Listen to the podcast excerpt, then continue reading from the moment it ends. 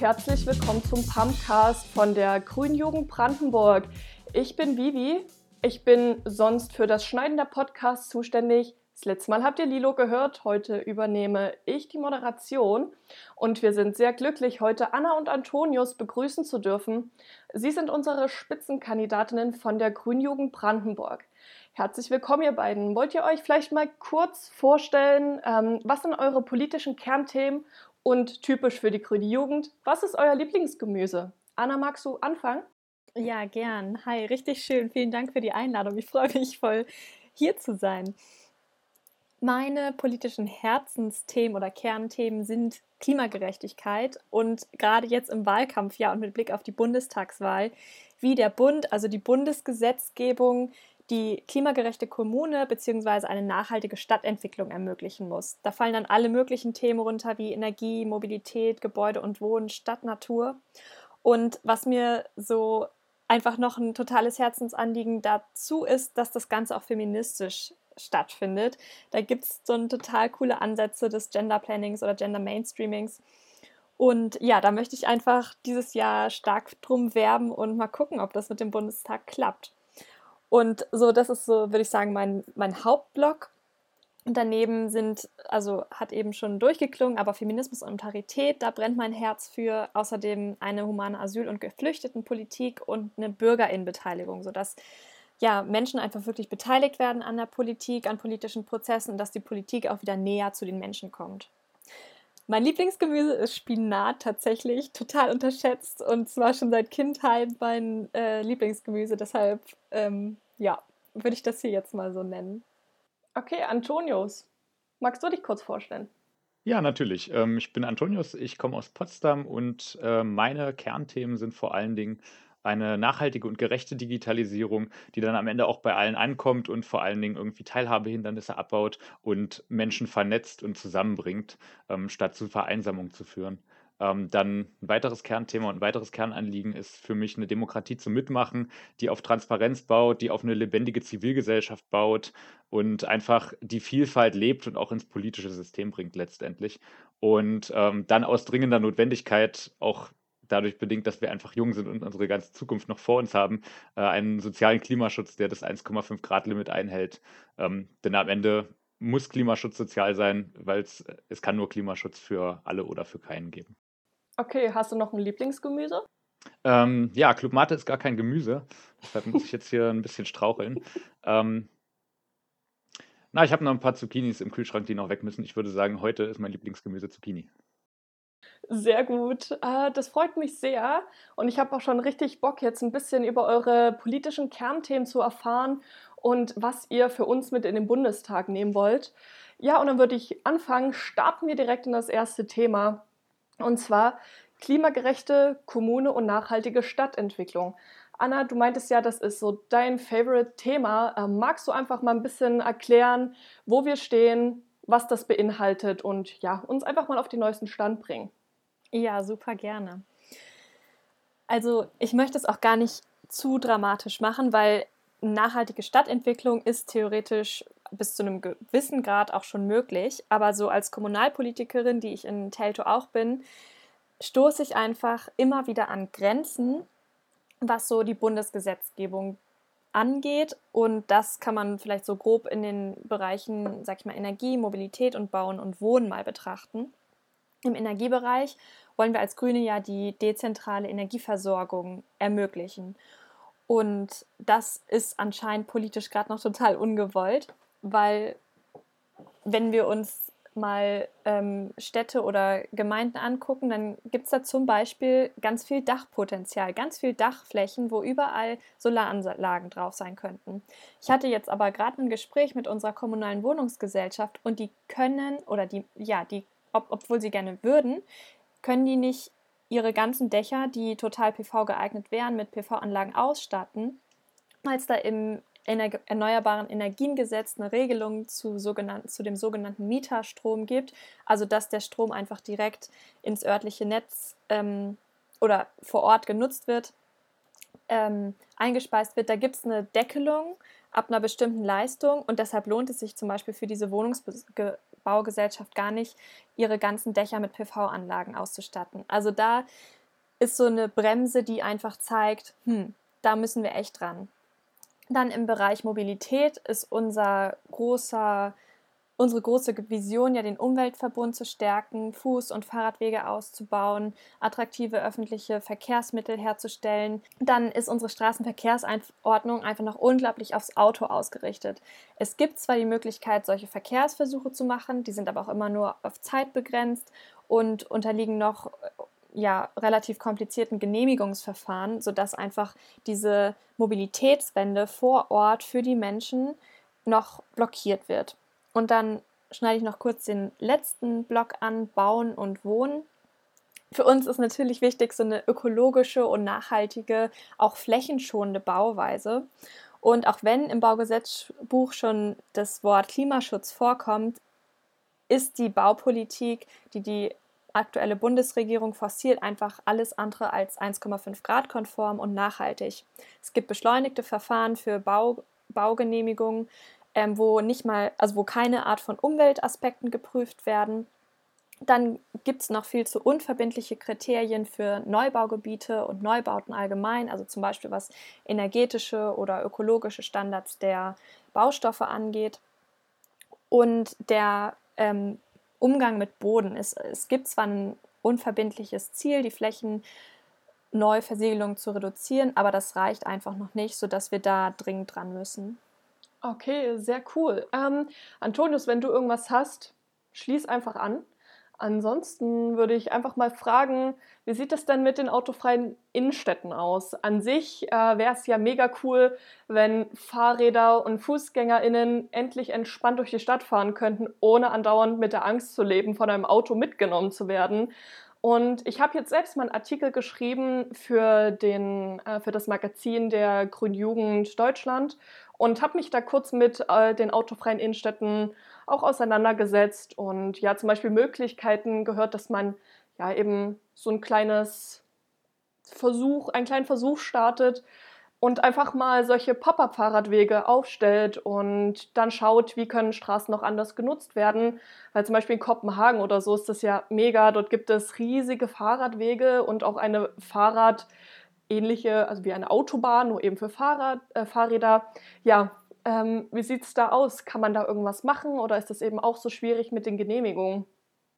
Da kann man, also da könnte man unglaublich viel machen und das wäre ja mega, mega cool. Also wenn wir uns eine Stadt vorstellen, in der einfach der Großteil der Menschen mit Fahrrad unterwegs ist oder zu Fuß geht und ähm, schnell von einem Verkehrsmittel aufs andere wechseln kann, das ist ja so, äh, das wäre der Hammer.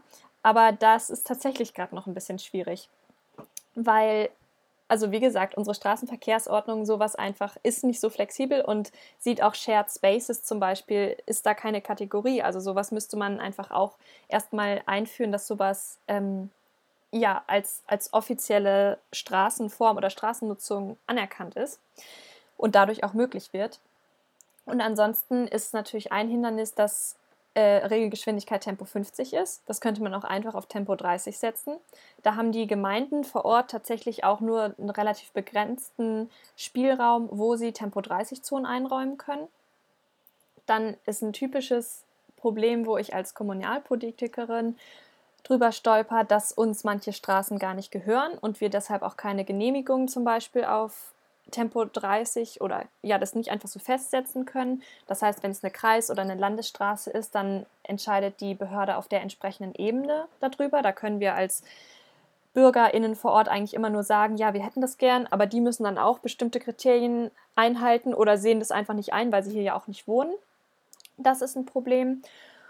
Und was ein strukturelles oder ein grundlegendes Thema ist, dass wir noch nie eine weibliche Verkehrsministerin hatten und dadurch einfach das unterschiedliche Mobilitätsverhalten von Menschen, die Familien- oder Sorgearbeit machen und von Menschen, die hauptsächlich zur Arbeit fahren, irgendwie nicht auf der Agenda ist und deshalb auch nicht favorisiert und fokussiert wird, einfach hinten rüberfällt. Also das wäre auch nochmal ein Aspekt, wo, wo die nächste Bundesregierung und der nächste Bundestag auf jeden Fall ein großes Auge drauf haben sollte. Okay, äh, sehr cool, vielen Dank. Ähm, denkst du, oder ist das auch so der Punkt, dass. Ups. Moment. ähm, ist das auch für dich der Punkt, wie Feminismus in der Mobilität eine Rolle spielen kann? Dass sie eben ja durch äh, ja grundsätzlich die paritätische Besetzung des Bundestages ja sowieso ist unsere Prio Nummer eins. Ähm, ja, aber eben dann auch eine weibliche Verkehrsministerin da zum Beispiel einzusetzen. Ja, das wäre super.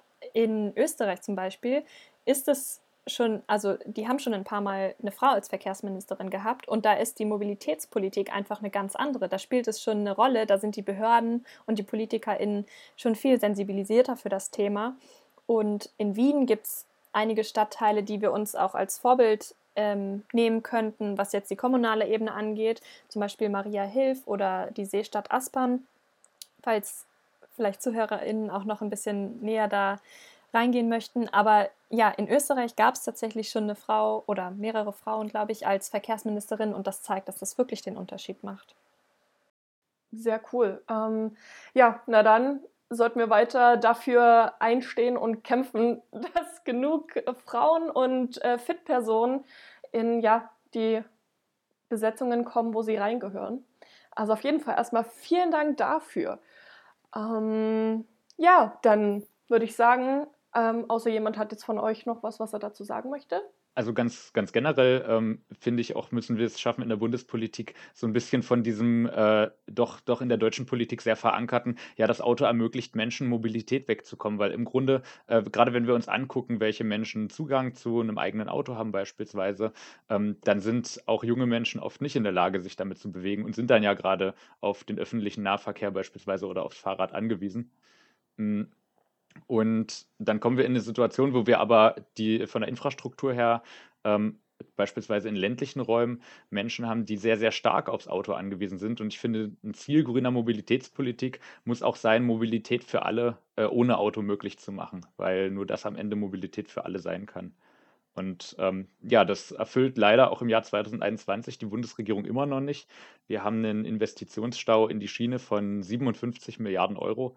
Ähm, und es wurde auch letztes Jahr immer noch mehr Geld für Autobahnen als für Schieneninfrastruktur ausgegeben beispielsweise.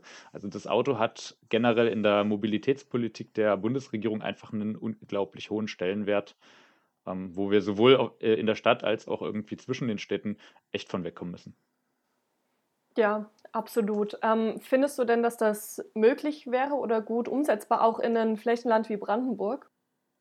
Hm, ich würde sagen, gerade in einem Flächenland äh, wie Brandenburg wäre es ja ein großer Gewinn, wenn Menschen auch unabhängig vom Auto wesentlich mobiler sein könnten. Klar, ähm, das ist letztendlich auch so ein bisschen eine Utopie und äh, das Auto wird vielleicht auch immer eine Rolle spielen, aber so diese reine, dieses reine Denken nach dem Motto Verkehrswende ist irgendwie nur Antriebswende, das ist es halt nicht.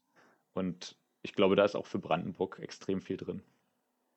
Ja, mega gut. Ähm, es klingt auf jeden Fall nach einem guten und wichtigen Plan. Äh, ja, und dann hoffen wir natürlich, dass ihr da den Bundestag mal ein bisschen aufmischt und dafür sorgt. ähm, ja, dann würde ich ganz gern weiterleiten zu unserem nächsten Thema, zur Geflüchtetenpolitik, die auch ein sehr wichtiger Punkt für die Grünen ist. Und ihr habt da natürlich auch äh, Punkte, die ihr angehen möchtet und die, für die ihr brennt.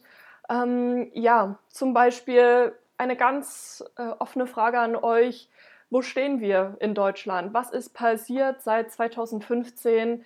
Äh, gibt es Verbesserungen? Sind die Maßnahmen immer noch zu wenig? Ähm, ja, erzählt uns ein bisschen was davon. Antonius, magst du anfangen? Ähm, ich habe gerade nicht so richtig den Einstieg, muss ich sagen.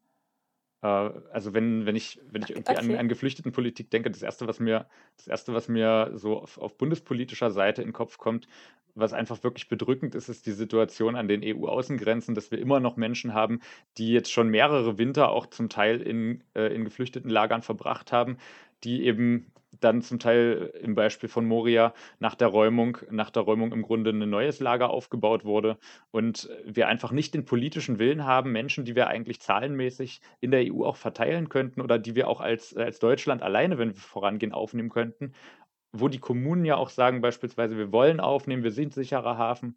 Ähm, dass wir es da nicht schaffen, irgendwie einen politischen Willen zu entwickeln und sagen, hey, da sind Menschen, denen geht es wirklich schlecht und denen müssen wir helfen.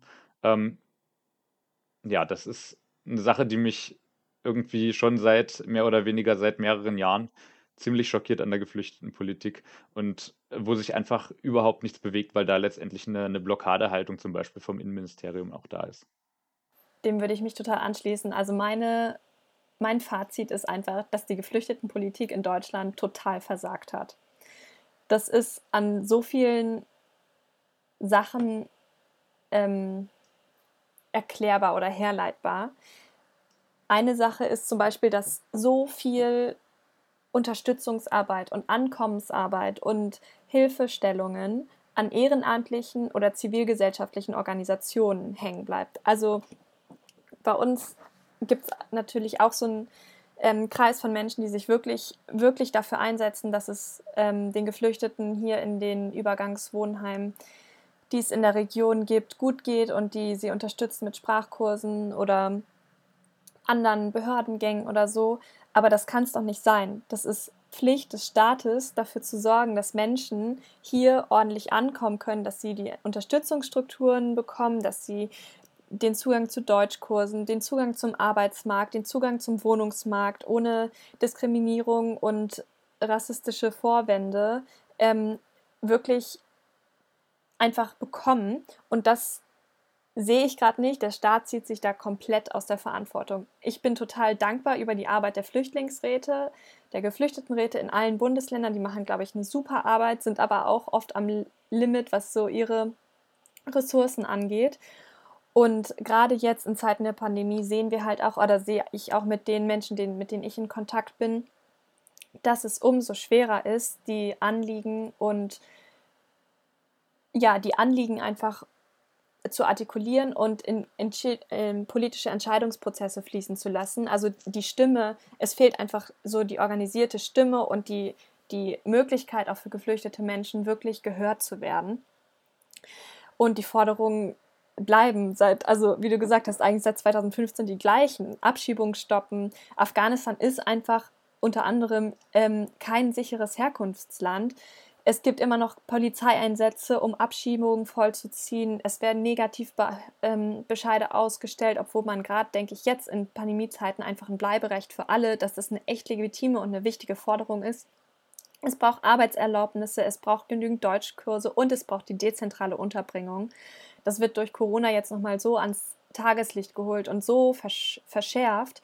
Aber ich sehe das auf allen Ebenen, sowohl vom Bund, ähm, Antonius hat es gerade angesprochen, mit Herrn Seehofer haben wir einfach keinen kompetenten Minister, der eine Behörde leiten kann, die für Einwanderung, Asyl und Geflüchtetenunterstützung zuständig ist, äh, also das gut machen kann. Ähm, Im Land ähm, bemühen sich zumindest, was wir hier mitbekommen, auf jeden Fall bei uns die Grünen ja auch total, dass es ähm, das Migrat ähm, Migrationssozialarbeitsbudget äh, angehoben wurde oder ähm, ja, was wahrscheinlich, glaube ich, jetzt im Zuge von Corona halt auch wieder gefährdet ist. Aber auch hier sehen wir, selbst mit grüner Regierungsbeteiligung kommt eine Abschiede Abschiebetaskforce zustande, was einfach katastrophal ist und ein echt unmenschliches Zeichen.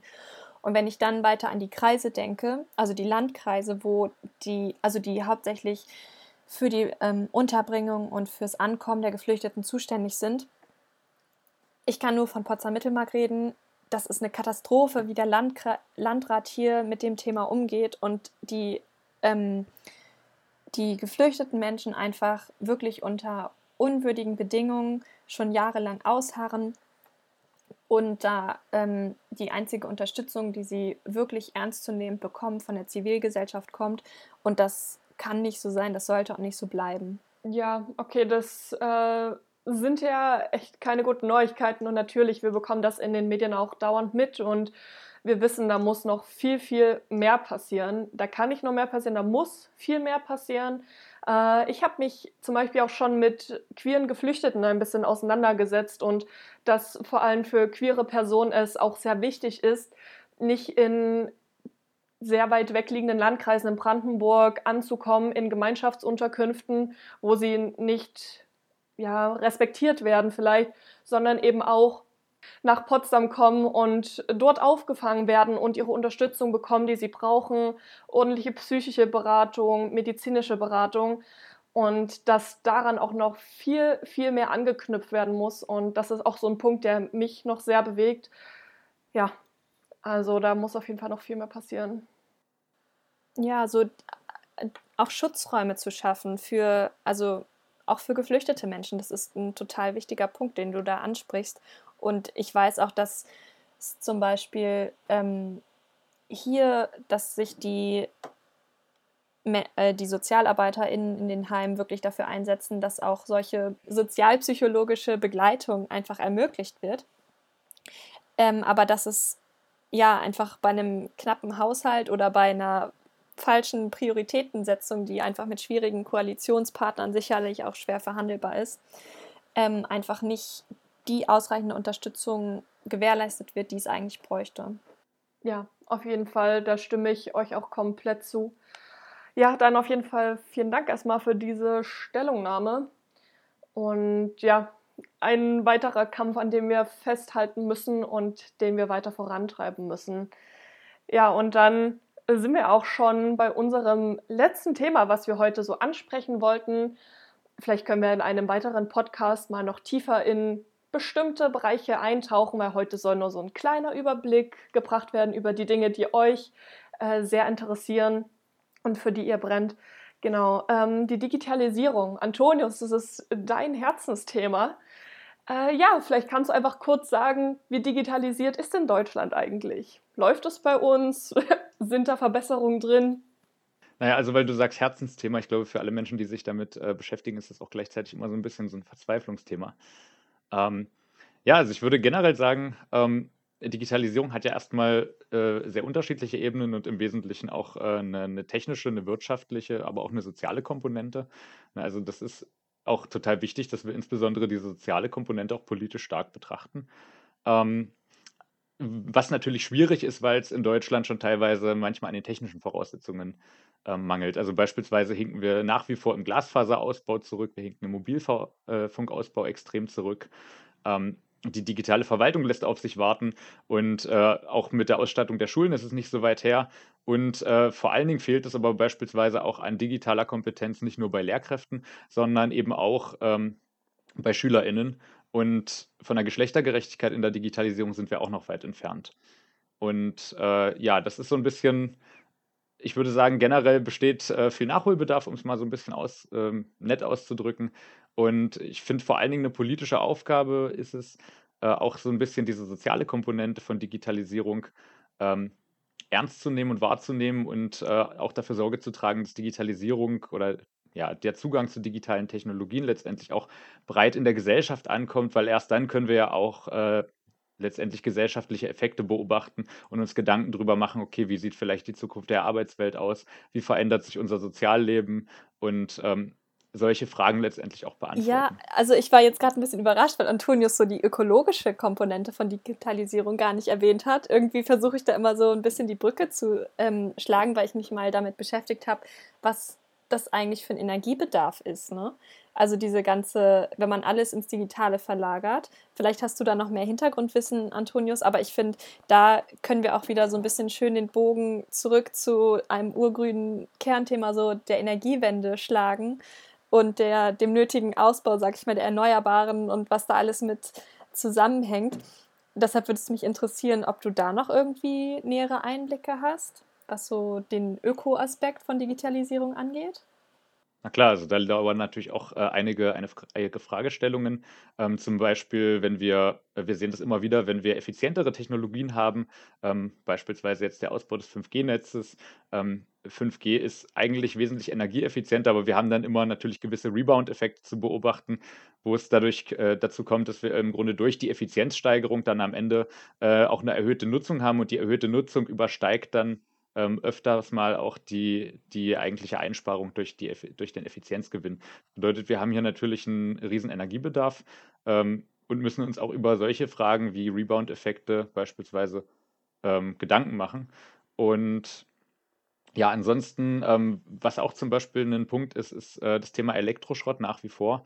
äh, die EU hat so ein bisschen angefangen, auch äh, so eine Art Recht auf Reparatur, sie nannten es Recht auf Reparatur, aber es ist noch nicht ähm, das, was am Ende unter einem Recht auf Reparatur verstanden wird, ähm, auf den Weg zu bringen. Und ich glaube, das ist auch eine Aufgabe für die nächste Bundesregierung, da deutlich, äh, deutlicher sozusagen in die Vermeidung von Elektroschrott zu gehen, beispielsweise.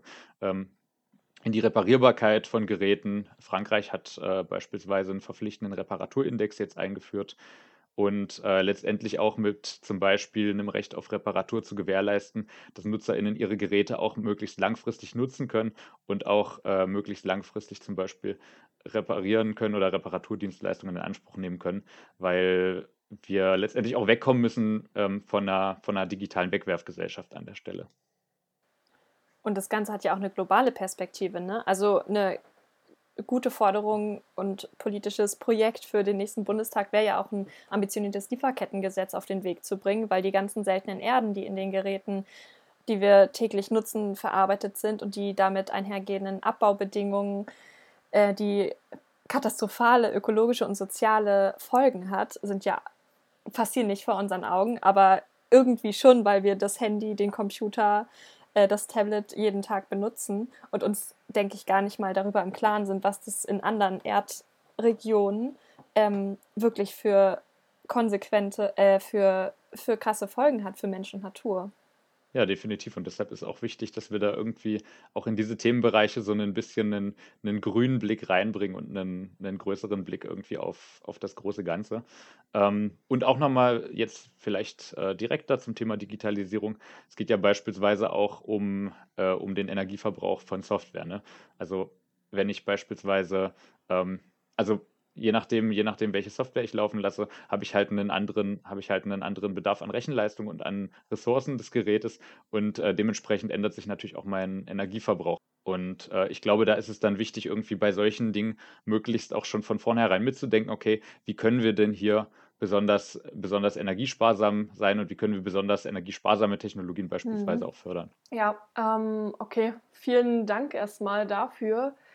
Äh, ja, mich würde jetzt tatsächlich nochmal interessieren, wie es denn möglich wäre, dass wir zum Beispiel mehr Internet haben in Deutschland. Weil, typisches Beispiel, man fährt von Brandenburg nach Sachsen, hat in Berlin kurz etwas Netz und dann, sobald man wieder in einer größeren Stadt in Sachsen ist, hat man wieder Netz und dazwischen ist nichts. Und dann hört man von Norwegen, wo die ganze Zeit überall 4G äh, available ist und hier ist einfach nichts. Äh, hängt das irgendwie mit, der, mit dem Föderalismus Deutschlands zusammen? Hängt das mit den Konzernen zusammen? Ähm, wo hakt es da eigentlich? Weil das ist ja wirklich das, was wir alle fast tagtäglich zu spüren bekommen. Hm, ja, jetzt sind wir natürlich auch wieder bei einem, bei einem im Grunde sehr technischen Thema, aber letztendlich äh, müssen wir die lösen, bevor wir uns richtig über richtig breit auch über gesellschaftliche Fragen diskutieren können. Ähm, ich würde sagen, das ist im Grunde auch lange eine Historie von, von fehlendem Interesse und auch ein bisschen von fehlender Priorisierung. Und ähm, ja, wir sehen das ja heute, wie sich das letztendlich so ein bisschen fortschreibt, diese Mentalität. Wir hatten noch 2018 äh, eine Bundesbildungsministerin, Anja Karliczek, die in 2018 eben gesagt hat, ja, 5G muss nicht an jeder Milchkanne verfügbar sein. Und ich finde, das zeigt so ein bisschen auch so eine naja, diese, das wird schon reichen Mentalität oder auch so ein bisschen diese, naja, die Großstädte und dann gucken wir mal Mentalität. Ähm, was natürlich an der Stelle blöd wird, wo wir eigentlich von einer, von einer Grundversorgung sprechen und ja auch äh, allen Menschen zum Beispiel durch einen schnellen Internetzugang digitale Teilhabe ermöglichen wollen. Also ich glaube, da, da fehlen so ein bisschen auch die, die Ansprüche letztendlich ähm, daran, was das eigentlich, was das eigentlich bringen soll und wer den Zugang dazu haben soll.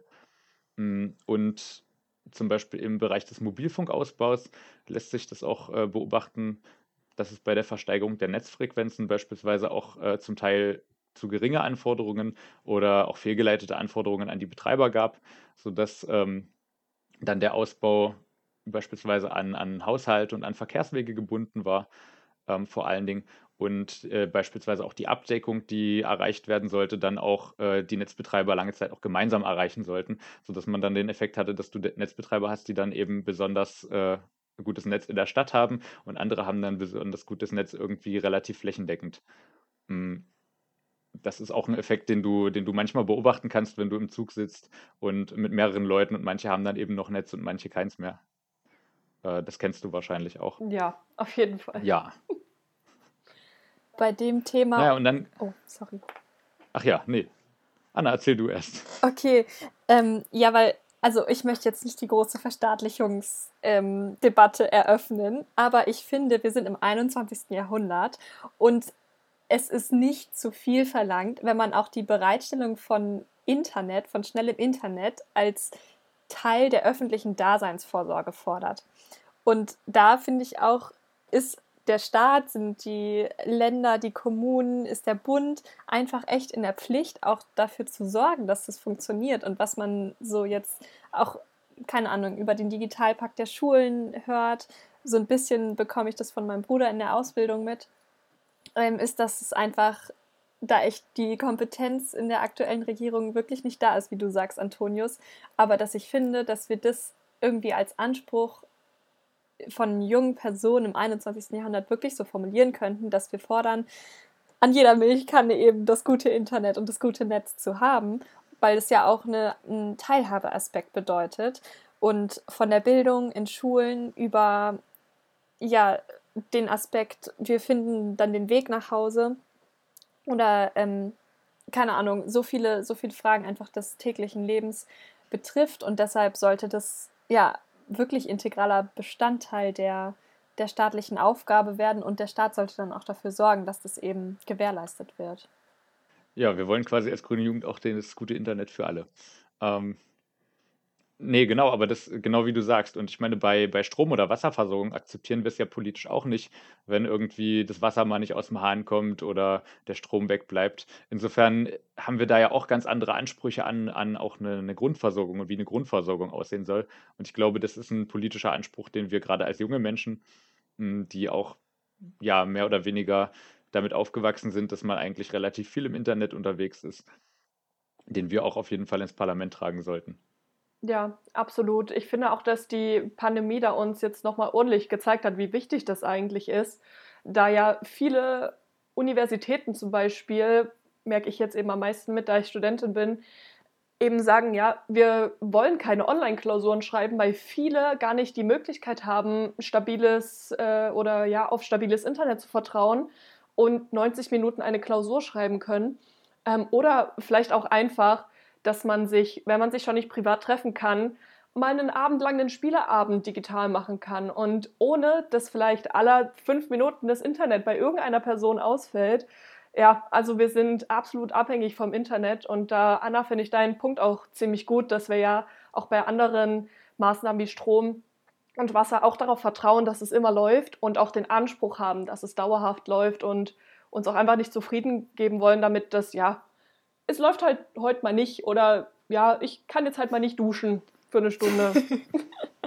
ähm, ich finde es sehr schön, dass du, dass du nochmal auf die, auf die Klausuren auch zurückgekommen bist.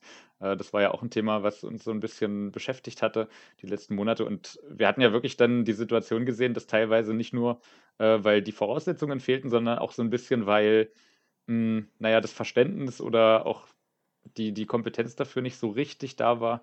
Ähm, teilweise noch Präsenzklausuren abgehalten wurden, äh, die eigentlich auch hätten digital voll gut äh, durchgezogen werden können und wir dann die absurde Situation hatten, dass während einer Pandemiewelle letztendlich Studierende, die vielleicht äh, gar nicht mehr an ihrem Wohnsitz oder gar nicht mehr an ihrem Studienort wohnen, plötzlich durch die halbe Republik gefahren sind, um da ein paar Präsenzklausuren zu schreiben. Und ich finde, das zeigt auch sehr deutlich, was, äh, ja, was uns entgeht, wenn wir da irgendwie an, an Stellen auf der Bremse stehen oder auch äh, so ein bisschen verschlafen, was digital eigentlich möglich wäre. Auf jeden Fall. Das habe ich auch tatsächlich ziemlich stark mitbekommen, da wir, glaube ich, drei Tage vor der ersten Klausur dann gesagt bekommen haben, hey, ihr dürft doch online schreiben, was für uns alle eine große Erleichterung waren, äh, war, da ja hier in Potsdam wirklich viele auch in Berlin wohnen und selbst wenn du in Berlin, in Neukölln wohnst und eine Stunde nach Potsdam fahren müsstest, bist du eine Stunde in der S-Bahn mit vielen, vielen anderen Menschen, die halt wirklich auf Arbeit müssen. Und auch wir Studierende wollen uns diesen Druck und dieser Gefahr auch einfach nicht aussetzen, nicht inmitten einer Pandemie, wo allen anderen gesagt wird, hier bleibt zu Hause, alle ins Homeoffice und die Studierenden, ja, ich schreibe jetzt eine Klausur mit 50 Leuten zusammen im Hörsaal für drei Stunden. Genau, ja. und ähm, was du gerade auch noch angesprochen hattest, war das Thema irgendwie Menschen in der Bahn, die zur Arbeit fahren müssen. Und das ist ja gleich das nächste. Warum müssen denn, warum müssen denn Menschen, die vielleicht äh, auch einen Bürojob haben, für, bei dem sie von zu Hause aus arbeiten können, warum müssen denn dann Menschen während äh, einer Pandemie ins Büro fahren? Ähm, ich finde, das ist auch nochmal so ein Beispiel, was uns zeigt, so dass auch eine, beispielsweise eine gewisse Kultur des digitalen Arbeitens ähm, eben auch zum einen darüber hinausgeht, was irgendwie technische Ausstattung angeht, weil das auch wieder irgendwie eine, eine kulturelle Frage ist, ob sich solche, ob sich solche Prozesse beispielsweise äh, irgendwie in die digitale Welt übertragen äh, lassen, ob man sich irgendwie was Neues überlegt und nochmal irgendwie alles vor allem ausbreitet und sich überlegt, okay, wie könnten wir es denn jetzt eigentlich machen mit den Möglichkeiten, die wir zur Verfügung haben. Und wenn man so eine Erzählung dann verbindet, zum Beispiel mit dem Recht auf Homeoffice oder mit dem Recht, einfach überall arbeiten zu können, wo es sich halt anbietet, dann habe ich jetzt gerade so ein bisschen die, die Brücke zurückgeschlagen zum Thema Stadtentwicklung, wo ja auch ein Ziel einer ökologischen ähm, Stadtentwicklung ist, die Stadt der kurzen Wege möglich zu machen. Das heißt, dass alle Funktionen oder Orte, die du halt im Alltag brauchst, möglichst nah beieinander liegen und das betrifft halt Wohnen, Arbeiten, Arzt, Schule, Kita, Spielplätze, alles Mögliche, sodass ähm, ja durch einfach mehr dezentrale Orte und das Recht auf Homeoffice begünstigt durch Digitalisierung ähm, eben auch äh, Teil einer ja, neuen Erzählung sein könnte, wie wir in Zukunft zusammenleben auf dem Land und in der Stadt das ist natürlich dann auch ein Thema, ne, wir wollen ja, wir wollen ja nicht nur Mobilität ökologisch machen, sondern wir wollen ja im Grunde auch unnötige Wege vermeiden. Ähm, und da kann sowas natürlich eine totale Rolle spielen, wenn man dann auch ein bisschen eine Stadt hat, die vielleicht anders aussieht, die Orte zum gemeinsamen Arbeiten bietet und ich gar nicht mehr zu meinem Arbeitgeber ins Büro muss, irgendwie äh, pendeln muss vielleicht äh, in die nächstgrößere Stadt, sondern vielleicht einen ja, einen Arbeitsort habe, wo ich mich trotzdem mit anderen Menschen treffen kann und wo ich diese soziale Komponente dann auch noch ganz stark habe, aber einfach nicht mehr so stark an meinen Arbeitsort gebunden bin. Also das sind alles irgendwie Beispiele, wo es, wo, wo es für mich zeigt, es lohnt sich irgendwie diesen Weg der Digitalisierung auf jeden Fall weiterzugehen und äh, auch so ein bisschen entschlossener zu gehen und möglichst auch breit in die Gesellschaft zu tragen, weil solche Veränderungen können sich ja auch nur ergeben, wenn irgendwie alle den Zugang zu den äh, unterliegenden technischen Möglichkeiten am Ende haben. Ja, auf jeden Fall. Ähm, beim Homeoffice stellt sich bei mir dann nur die Frage, weil das war bei so vielen aus meinem Bekanntenkreis immer der ausschlaggebende Punkt, ja, wegen Datenschutz können wir euch keinen Zugriff auf die Server geben und ja, aus Angst eben, dass Daten weitergegeben werden, auf privaten Rechnern und so weiter verwendet werden. Wie wäre das denn dann deiner Meinung nach möglich, dass wir das so ein bisschen, ja, oder dem entgegenwirken? Oder was sind Argumente dann quasi dafür, ähm, ja, dass Menschen trotzdem zu Hause eben arbeiten dürfen? Trotzdem, dass quasi Server auf ihren privaten PCs laufen oder dann eventuell sie einfach PCs gestellt bekommen. Das ist letztendlich eine Frage, das müssen, das müssen die Unternehmen irgendwie für sich regeln.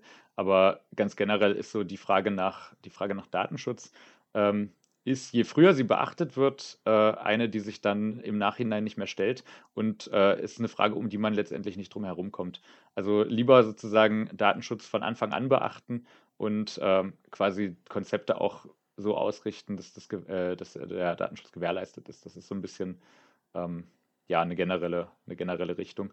Äh, ansonsten hat man dann irgendwie wieder die Leute, die sich nicht so richtig ähm, nicht so richtig mit bestimmten Problematiken vielleicht auseinandergesetzt haben, aber sich dann wie äh, die Ministerpräsidenten teilweise zur Corona-Warn-App hingestellt haben und sagen, ja, der Datenschutz macht jetzt die App schlecht. Ähm, dabei lagen beispielsweise auch schon datenschutzkonforme Konzepte zur Clustererkennung oder zum Restaurant-Check-In oder ähnliche Geschichten, lagen eben schon von Anfang an vor und ähm, da kommt man dann aber sehr in eine Verhinderungsdiskussion, wenn irgendwie da bestimmte Aspekte in der Planung vorher völlig außen vor gelassen hm. worden sind. Ja, okay. Ja, das macht Sinn. Ja, dann erstmal vielen Dank für eure ganzen Aussagen dazu. Digitalisierung ist halt echt ein Thema, dem wir uns nochmal stellen müssen. Und das ist natürlich gut, dass wir dann Personen haben wie euch, die sich mit dem Thema befassen und auskennen und das dann hoffentlich auch bald in den Bundestag tragen können. Ja, apropos grüne Jugend im Bundestag. Ähm, bei uns gibt es ja tatsächlich viele Personen, die sich gern für Listen aufstellen lassen wollen, die in der Politik richtig partizipieren möchten, ob es nun einfach nur in der Grünen Jugendorganisation ist oder ob es dann eben doch äh, ja direkt in einem Parlament ist. Äh, was denkt ihr denn zum Beispiel über das Wahlalter oder warum sind, ist vor allem die Grüne Jugend auch so politisch engagiert? Warum treibt es so viele junge Menschen auch rum, ja, Politik zu gestalten? Ich meine, wir sind ja alle Teil davon. Also ich denke, dass gerade das, also bei der Grünen Jugend beobachten wir, dass das Thema Klima, Umwelt super viele Menschen politisiert und dazu bringt, sich politisch einbringen zu wollen. Bei mir war das auch so. Ich habe mich jahrelang in sozialen und ökologischen Initiativen irgendwie bemüht, aber bin immer wieder so an die politischen Grenzen gekommen, dessen, was möglich ist und dachte, okay, dann muss, muss ich jetzt halt selber aktiv werden. Oder auch beim Thema Antifaschismus. Ich glaube, die extremen Erfolge der AfD haben viele Menschen dazu gebracht zu sagen, hm, es reicht jetzt echt nicht mehr, ähm, ja, mich in Gruppen oder NGOs oder ähm, auf der Straße zu engagieren, sondern es muss sich strukturell was ändern. Sodass es, glaube ich, so auch diese persönliche Betroffenheit von dem Thema Klima oder auch soziale, solidarische Gesellschaft, ähm, buntes, tolerantes Zusammenleben Menschen dazu bringt, sich einzubringen und zu sagen, so, ich kann mir das vorstellen, und das ist super. Das ist so ein, unglaubliche, so ein unglaubliches Zeichen und es zeigt ja auch, dass wir an unsere Demokratie glauben und dass wir das gut finden und dass wir bereit sind, dafür auch ähm, zu streiten und uns einzusetzen.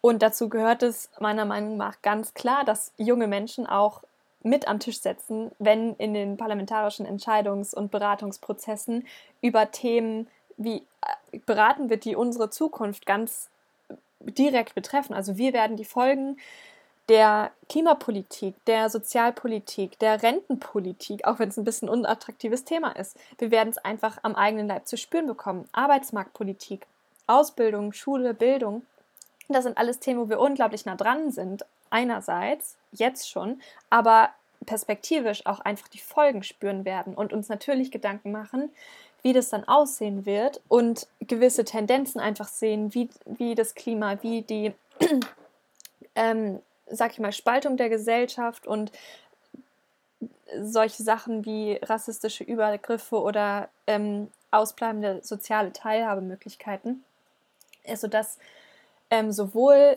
die Repräsentation junger Menschen in Parlamenten, ganz besonders dem Bundestag, aber auch die Absenkung des Wahlalters super wichtige Schritte sind, um einfach jungen Menschen auch von der anderen Seite dann zu zeigen, hey, wir wertschätzen auch euer Engagement und wir sehen, dass ihr gute Punkte habt und dass es natürlich total legitim ist, dass ihr auch beteiligt werden wollt und eure Stimme abgeben möchtet. Deshalb bin ich eine totale, also ich bin erstens super begeistert, dass es so viele Menschen gibt, die sich politisch einbringen und, und stehe auch voll hinter der Forderung Wahlalpha mit 16 und tendenziell, also perspektivisch gerne auch ähm, noch weiter absenken, um einfach wirklich Demokratie von vorne an ähm, möglich zu machen und ja, die Politik einfach zu öffnen für alle Menschen, so wie es eigentlich, ja, denke ich, gedacht ist. Ja, und vor allen Dingen, äh, ich finde, es hilft auch einfach, mit Politik schon relativ früh in Berührung zu kommen. Und naja, welche bessere Gelegenheit gibt es dafür denn, als wenn man sagt, hey, ähm, du bist zwar jung, aber wir vertrauen dir trotzdem an, ähm, dass du auch über deine eigene Zukunft mitentscheiden darfst und mitentscheiden darfst, wie die Gesellschaft aussieht, in der wir leben. Und ja, das führt ja dann letztendlich auch so ein bisschen dazu, wenn junge Menschen auch wählen dürfen, ähm, dass sie sich auch mit Politik vielleicht äh, schon wesentlich früher auseinandersetzen und auch eine ganz andere Motivation entwickeln, sich mit Politik auseinanderzusetzen. Weil, was ist denn das für ein Signal an junge Menschen, ihnen zu sagen, okay, im Grunde deine politische Meinung ist uns egal, bevor du nicht volljährig bist? Ich finde, ich finde, da muss so ein bisschen auch ein Umdenken stattfinden und die Diskussionen müssen auch so ein bisschen weg von diesem Ja, aber man ist ja irgendwie auch erst, äh, hat mit 18 auch erst bestimmte andere Rechte und ist auch erst mit 18 volljährig, weil darum geht es ja eigentlich überhaupt nicht. Und es gibt so gute Konzepte junge Menschen an Politik ranzuführen. Und das sollte, finde ich, auch viel mehr Bestandteil des Schulunterrichts werden. Also wenn ich, ich hatte, glaube ich, sogar nur zwei Jahre politische Bildung oder so. Und da war nicht viel Zeit, um sowas selber auszuprobieren oder eine, eine ähm, U18-Wahl oder so durchzuführen. Also da ist, denke ich mal, die Schule, sind alle Jugendzentren oder ähm, ja, alle möglichen Einrichtungen können da voll den Beitrag leisten, auch so einen Bildungsauftrag in die Richtung zu verfolgen und einfach, ja, junge Menschen zu, schon zu mündigen BürgerInnen zu machen, die sich ihrer ähm, Möglichkeiten, sich einzubringen, bewusst sind und dann auch ein Gespür dafür entwickeln, was einfach, ja, äh, was gut für die Gesellschaft ist und wie wir uns weiter zusammen entwickeln können und wollen. Ja, auf jeden Fall. Politik ist ja nun wirklich äh, an sich einfach nur, wo sich die Gesellschaft einbringen kann, um ja im großen Stil die Gesellschaft auch wieder verändern zu können. Also um wirklich die eigenen Bedürfnisse, Wünsche, äh, Kritiken einzubringen, um für sich und die Gemeinschaft dann einfach eine schönere Zukunft auch zu gestalten. Und ich finde es auch mega, dass so viele Jugendliche, und man sieht es ja wirklich bei Demonstrationen, sieht man immer so viele Jugendliche, die sich wirklich mit einbringen und so herzig dabei sind und Lust haben, was zu bewegen. Und ja, warum sollten sie dann nicht auch schon wählen dürfen? Ich meine, es geht extrem viel um ihre Zukunft. Vielleicht auch ein bisschen mehr als um die Zukunft von 50-Jährigen und sie dürfen auch wählen. Und wenn man, wenn es gut läuft, haben Jugendliche da ein bisschen mehr Zeit noch, bei uns zu leben und auf eine schöne Welt zu hoffen und eine gute Zukunft zu haben. Deswegen finde ich das auch mega, mega wichtig und ja, allgemein auch zu fördern und die Jugend dazu zu bringen, ihre Meinung zu äußern und sich weiterzubilden. Denn ja, ich finde, auch in der Schule hatte ich gar nichts über Politik großartig gelernt. Es war sehr untervermittelt und die ganze Zeit nur irgendwelche Schemata, wer gewählt wird und wer da wieder jemand anderen wählt und wie das besetzt wird. Aber worum es eigentlich geht, den Kern der Politik, das war, wurde nicht wirklich vermittelt. Und dadurch war das auch so ein trockenes Gefühl und keiner hatte wirklich Bock darauf zu lernen. Genau. Ich weiß nicht, wie das bei euch war in der Schule, aber ja, ich habe da nicht so viel Lust auf Politik bekommen. Ja, da hatten wir, da hatten wir glücklicherweise, oder ich hatte da glücklicherweise ein bisschen äh, besseren Sozialkundeunterricht. Ich bin in Sachsen-Anhalt aufgewachsen. Ähm, und der, der auch wirklich manchmal angeregt hat, irgendwie zu debattieren und irgendwie sich über, über gesellschaftliche Fragen auch Gedanken zu machen, weil das ist ja genau, worum es in der Politik letztendlich geht. Und äh, ich finde auch super wichtig, dass wir eben jungen Menschen nicht nur Wählen ermöglichen, äh, frühzeitig, sondern dass wir eben auch zeigen, dass, dass junge Menschen einen Platz im Parlament haben und auch in der parlamentarischen Debatte, weil ansonsten ist das einfach ein Raum, ähm, der tendenziell für, für uns letztendlich nicht wirklich interessant wirkt, wenn dann irgendwie nur Menschen, die ja, die, die Wünsche unserer Generation, die die Perspektiven unserer Generation auch nicht wahrnehmen, ähm, unter sich debattieren. Und ich glaube, da können wir, da können wir sehr viel auch an, an ja, Demokratie stärken, wenn wir da nochmal eine andere Sichtweise reinbringen und vielleicht so ein paar Sachen auch wie jetzt äh, die Situation in der Pandemie, dass irgendwie die Situation von Alleinlebenden zu kurz gekommen ist in der Betrachtung, dass äh, die Situation von, von Studierenden, von Auszubildenden, von Menschen in Freiwilligendiensten irgendwie nicht so richtig wahrgenommen wurde. Vielleicht können wir das auch von vornherein verhindern und durch ein paar mehr Blicke auch so ein bisschen eine Gesellschaft haben, die dann nicht jedes Mal überrascht ist, wenn irgendwie eine Krise kommt oder wenn man den Netzausbau verschlafen hat. Ähm, weil wir einfach einen größeren Blick haben. Ja, da würde ich dir auch auf jeden Fall zustimmen. Das hat man wirklich als äh, Studentin gemerkt, dass da irgendwie was gefehlt hat. Also es wurde wirklich über alles diskutiert, über die arbeitenden Menschen und über die Kitas und über die Schulen und alle an der Hochschule oder Uni oder Azubis waren so, okay, und was ist mit uns? Sollen wir weiter an die Uni gehen? Äh, und dann wurden da die Zuständigkeiten immer hin und her geschoben. Ja, die Unis sind verantwortlich, nee, der Staat ist verantwortlich. Und ja, wenn da mehr junge Menschen auch in Parlamenten wären, würden auf jeden Fall zumindest Einflüsse damit reinfließen, die sagen, hier, die Personen dürfen wir nicht vergessen, denn das sind gar nicht so wenig. Und ja, wir sind natürlich auch der ganzen Lage ausgesetzt, so wie alle anderen auch. Allein schon, weil wir dann auch ein bisschen mehr einen Anknüpfungspunkt in die parlamentarische Debatte hätten, weil mal Hand aufs Herz, welcher junge Mensch setzt sich hin und schreibt seinem Abgeordneten einen Brief oder sowas? Ähm. Oh, das habe ich schon ein paar Mal gemacht. Tatsächlich. Na gut, dann, äh, dann war das ja, jetzt vielleicht auch sorry. ein schlechtes Beispiel. Ich bin immer nur damit beschäftigt, Petitionen zu unterschreiben, aber das, das auch noch. Vielleicht darf ich noch ein letztes Thema, weil das gerade irgendwie dazu passt. Wir haben es ja auch im Grundsatzprogramm stehen, das sind die Bürgerinnenräte, weil ich denke, also alle Bevölkerungsgruppen wird man, also sollte natürlich das Ziel sein, im Bundestag abbilden zu können und in allen Parlament, anderen Parlamenten auch. Aber ich denke, so Bürgerinnenräte auf allen Ebenen einzusetzen, wäre auch nochmal ein super Aspekt, um unsere Demokratie einfach durch Perspektiven zu bereichern.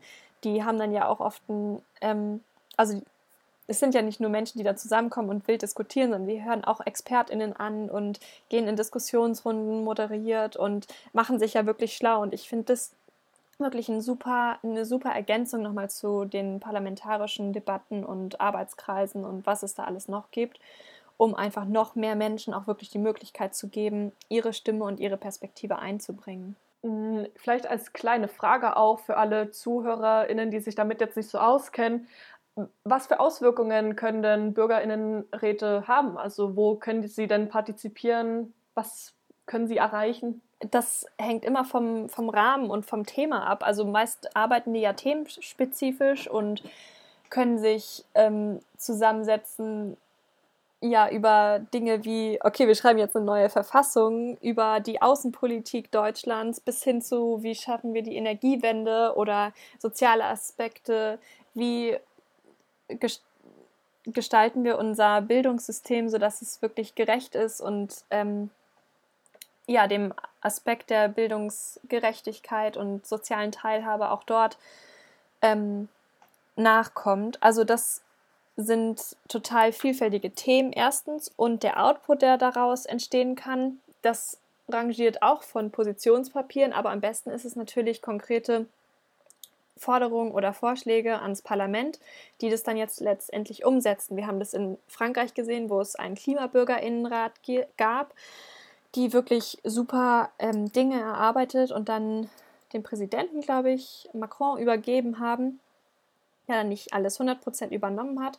Aber das ist, denke ich, ein ziemlich cooles Beispiel für das Thema Klima, wo, also das zeigt, dass Bürgerinnenräte wirklich politischen Output haben können und ja, einfach Einfluss nehmen können auf die Politik, die in ihrem Land passiert.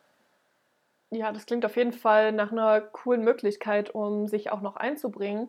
Und das zu stärken ist natürlich eine gute Idee und erscheint mir auch sehr wichtig zu sein. Es klingt ein bisschen äh, wie so eine Landesarbeitsgemeinschaft, nur ein bisschen unverbindlicher und nicht ganz so politisch einschlägig. Ähm, ja, mega cool. Ähm, dann würde ich sagen, sind wir auch durch. Wir haben jetzt bestimmt gute 50 Minuten gequatscht und ja, wir konnten euch mal eine Plattform geben, um euch vorzustellen und eure Herzensthemen vorzustellen und zu zeigen, warum ihr in den Bundestag müsst. Meine Stimme habt ihr auf jeden Fall. Ähm, ja, wollt ihr vielleicht noch einen kleinen Ausblick geben, kurz äh, sagen, worauf ihr euch jetzt am meisten freut, was bevorsteht? Äh, Antonius, magst du vielleicht anfangen? Ach Gott, jetzt kommt das Wort zum Sonntag noch am Ende und das am Montag. Naja, ähm, Genau, was was steht bei uns noch an? Also, bei uns so ein bisschen der der nächste Schritt, der, glaube ich, noch mal 'n bisschen aufregender wird, ist die Landesdelegiertenkonferenz am 17.04., wo wir uns ja auch eben auf die auf die Plätze der grünen Landesliste zur Bundestagswahl bewerben. Und, äh, so viel sei verraten, wir bewerben uns tatsächlich auch auf Plätze, die, ähm, bei einem guten Ergebnis auch aussichtsreich sind. Also, wir wollen wirklich zeigen: „Hey, wir sind junge Menschen, wir vertreten junge Menschen aus Brandenburg und wir finden, dass wir mit unseren Themen gut in die Bundespolitik passen, aber dass wir irgendwie auch als, als junge Menschen in der Bundespolitik repräsentiert sein wollen und Gehör finden wollen. Ähm, und wollen letztendlich dann auch einen Wahlkampf hinlegen, der genau diese jungen Menschen vielleicht verstärkt erreicht und uns dann am Ende auch äh, ja, das Ticket in den Bundestag auf diese Weise sichert. Genau. Und ähm, ich glaube, so eine Sache, worauf ich mich äh, noch sehr freue, ist am Freitag die Vorstellungsrunde der Kandidierenden nochmal, weil wir da auch nochmal die Möglichkeit haben, uns äh, ja, der Partei gegenüber zu behaupten und so ein bisschen zu zeigen, was wir eigentlich, wer wir sind und was wir vielleicht auch können. Ich freue mich schon so dermaßen auf den Wahlkampf, weil egal in welcher Rolle wir dann dabei sein werden, wird es echt gefühlt um so viel gehen. Ich meine, es wird nicht umsonst gesagt, dass der nächste Bundestag der letzte ist, der die Klimakrise noch wirklich stoppen kann. Und um nicht weniger wird es irgendwie in diesem Jahr und in den kommenden, also darauf folgenden ähm, Jahren im Bundestag gehen, wer auch immer dort drin sitzen wird. Und ich freue mich einfach genau dafür zu kämpfen, dafür einzustehen, dass wir eine ökologische, eine soziale, eine Teilhabe ermöglichende ähm, Regierungs- brauchen und dass der nächste Bundestag einfach von progressiven Kräften besetzt sein muss und dass wir junge Menschen uns einfordern sollten, dort gehört und beteiligt zu werden. Und deshalb bin ich total äh, gespannt, richtig aufgeregt und super motiviert, äh, in diesen Wahlkampf und in das Wahlkampfjahr zu gehen und dann einfach zu gucken, was dabei rauskommt. Sehr cool. Ähm, ja, ich habe auch schon richtig Bock auf den Wahlkampf und freue mich, ja. euch dann unterstützen zu können, beziehungsweise alle Kandidierenden von den Grünen. Und ja, das wird ein super Wahljahr. Hahaha. und ja, dann äh, bedanke ich mich nochmal vielmals bei euch. Es war wirklich sehr schön. Gerne wieder. Wir können gerne mal zu einem spezifischen Thema zusammenfinden und das vielleicht ein bisschen mehr ausbreiten. Genau, und dann wünsche ich euch allen und auch unseren ZuhörerInnen noch einen wunderschönen Tag und bis bald. Danke dir, Vivi. Dankeschön.